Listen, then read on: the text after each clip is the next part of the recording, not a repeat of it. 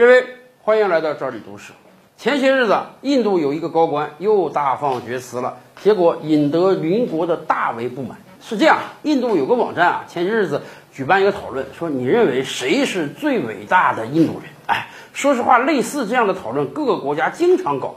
结果，印度有位高官就说：“哎，我认为最伟大的印度人呢有两个，一个呢是圣雄甘地，另一个呢就是佛教的佛祖释迦摩尼。”这个话一出啊，可能大部分印度人觉得没啥，这很稀松平常的两句话呀。然而，印度的邻国尼泊尔人家非常不满，提出严正的抗议。为什么？尼泊尔说，释迦摩尼他不是印度人啊，他出生在尼泊尔啊，他是个尼泊尔人。而且因为这个事儿，印度尼泊尔的学者经过了多轮的考证，大家最终确认释迦摩尼是出生在尼泊尔的。所以，你这位印度高官，你是无知吗？还是你有别的企图？你说释迦摩尼是印度人？是的，我们不否认，佛教是在印度兴起，而且在印度传往全世界的。但是，释迦摩尼出生在尼泊尔，这也是一个铁的事实啊。所以，你不能说释迦摩尼是印度人。就像希特勒是出生在奥地利的，他不是德国人；斯大林他也是出生在格鲁吉亚的。他不是俄罗斯人呐，而且对于尼泊尔人来讲，印度人说释迦摩尼是印度人，这还有另外一层含义。咱们举个例子啊，前些年我们经常说韩国人不要脸，今天说孔子是韩国人，明天说屈原是韩国人。对于韩国人这些小心思呢，我们体谅人家，他本民族嘛，历史不算长，不够悠久，没有什么伟大人物，所以就要把我们中华的知名人物啊。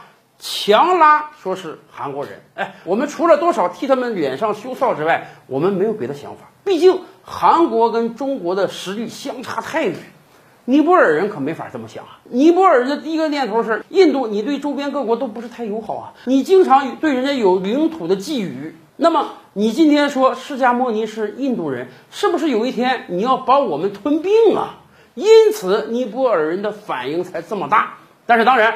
印度这位高官，人家也意识到了失言，马上做出了澄清和道歉。他也确认，释迦摩尼不是印度人。然而，大家知道吗？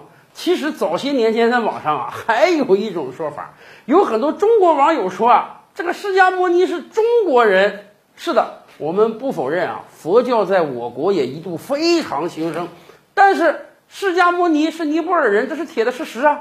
可是这帮网友是怎么把这个话绕出来的呢？人家说的很清楚啊，尼泊尔在历史上一度啊是我们大清的藩属，也就是说，尼泊尔也是大清王朝的一部分。那么，既然是我们的一部分了，尼泊尔人不也就是中国人吗？所以，咱们说释迦摩尼是中国人。